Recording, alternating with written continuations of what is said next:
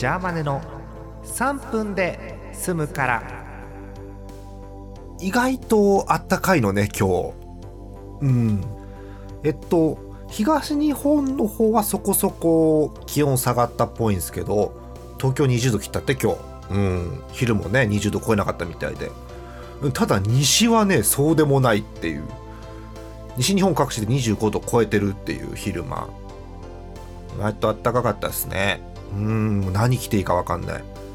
さて昨日一昨日あたりからですねお天気アプリといいますかお天気何で見てるなんて話をしましてで昨日もお便りもらったんですけれどもその中にねそうあんまりね自分でも言い慣れてない単語があってびっくりしたんですけど推し気象予報士。自分の推し気象予報士誰かなってあの後考えたんですよ。正直いろんな気象予報士さん好きな方いたんですけどあえてここで言うようなそういうランクの方だとまずまあごめんあのおいちゃんとかはねおいちゃんとかの世代は皆さん言うと思うんですけど福井さん福井敏夫さんっていうもう亡くなられてる方なんですけどすごかった。多分四国、うん、徳島あたりの方言なんだよね。う。んなんかね車車種書なのよ。車種書。うん。えー、そういうお天気でごじゃいましゅっていう。うん、車種書なの。停滞ジェンシェンがっていう寒冷ジェンシェンがっていう感じ、うん。まあ、そういうのも含めてすごくなんかねこう真摯に、えっと、気象解説っていうんですかしてくれてて。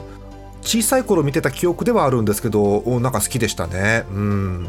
笑っていいとものレギュラーもやってたんじゃないかな確かうんそんな方あとあのさすがに亡くなった方だけだとね今見れないよってことになると思うのでえー、現在活躍中の方、えー、パッと思いついた方一人ご紹介というか、はい、します。